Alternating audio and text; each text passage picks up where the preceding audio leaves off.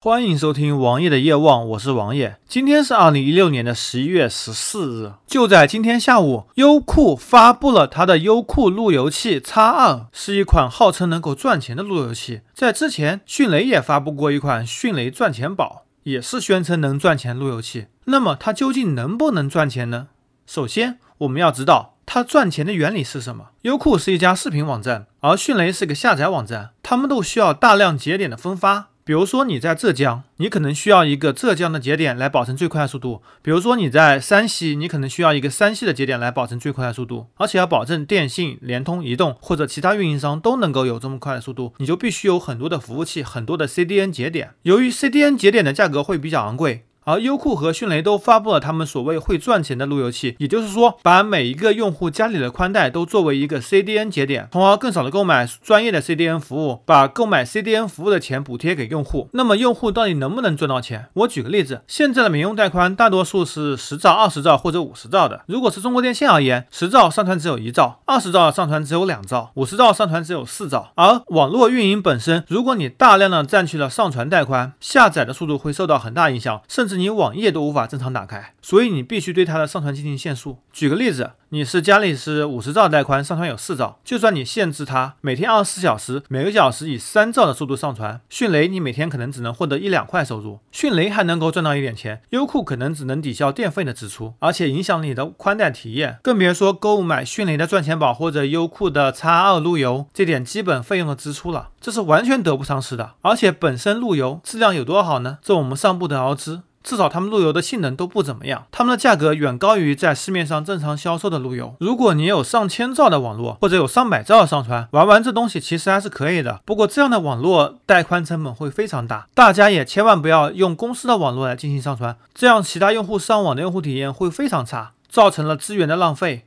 也造成了效率的低下。大家千万不要上这个当。